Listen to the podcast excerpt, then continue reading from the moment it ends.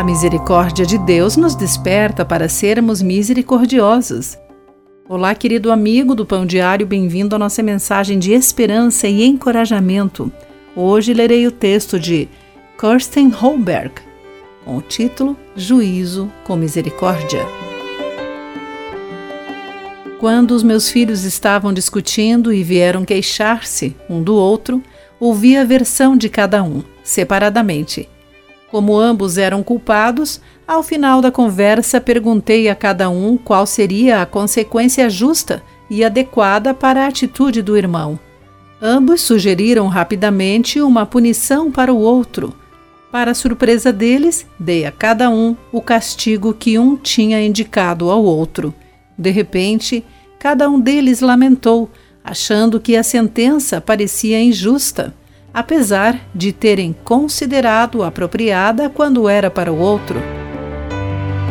Meus filhos tinham demonstrado o tipo de juízo sem misericórdia, contra o qual Deus alerta.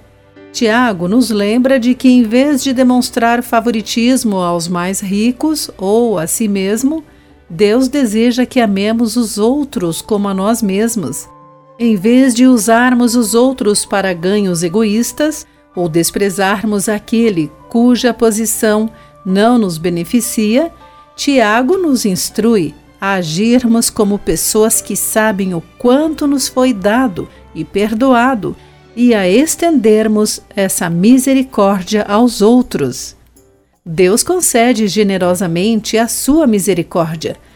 Em todos os nossos relacionamentos com outras pessoas, lembremos-nos da misericórdia que ele nos demonstrou e vamos estendê-la aos outros. Guarde isso em seu coração. Aqui foi Clarice Fogaça com mais uma meditação Pão Diário.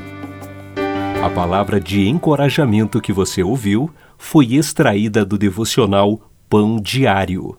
Para conhecer mais recursos e falar conosco, visite o site www.pãodiario.org.